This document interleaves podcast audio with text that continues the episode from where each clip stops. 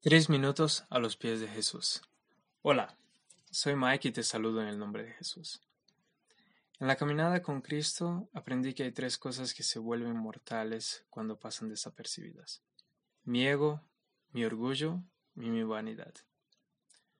Para alguien que sigue a Cristo, cuando estos tres son obvios, los identificamos al momento, ya que es fácil lograrnos darnos cuenta que nuestra actitud fue mala o provino del orgullo, si es algo muy obvio. Sin embargo, cuando este orgullo está escondido, creemos que tenemos todo el derecho de sentirnos así y encontramos muchos argumentos para nuestra actitud, para una forma de pensar y para justificar lo que dijimos. Una de las cosas que más nos enseña a percibir si hay orgullo escondido es la visión del reino. Y esto nos enseña Juan el Bautista.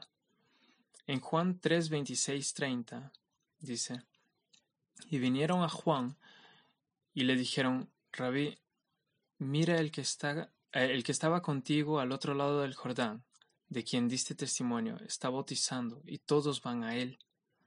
Respondió Juan y dijo, Un hombre no puede recibir nada si no le es dado del cielo.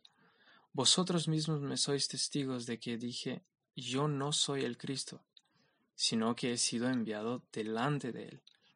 El que tiene la novia es el novio, pero el amigo del novio que está allí y le oye, se alegra en gran manera con la voz del novio. Y por eso este gozo mío se ha completado. Es necesario que él crezca y que yo disminuya. Al momento en que empezamos a cuestionar si Jesús está llevando la gloria al final, si lo que está pasando va a levantar y expandir el reino de Dios para beneficio de muchos, nos damos cuenta si nuestras intenciones son para gloria propia o de Dios. Muchas veces nos encontramos queriendo algún crédito o reconocimiento de quién somos, de lo que hacemos, de a cuántos estamos bendeciendo o los sacrificios que estamos haciendo. Y Juan, después de ser un pionero en los bautismos y predicando el arrepentimiento por años, podría haber sentido ese deseo de ser reconocido,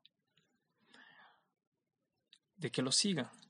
Sin embargo, él tiene visión de reino y para él lo más importante, importante es apuntar hacia Jesús, es que Jesús reciba la gloria que el reino de Dios esté creciendo.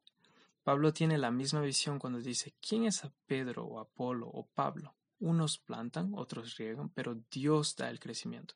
Al final, lo más importante es que Dios esté siendo exaltado. ¿Qué piensas tú de esto? Nos gustaría escuchar tu opinión. Visítanos en iglesialatina.com.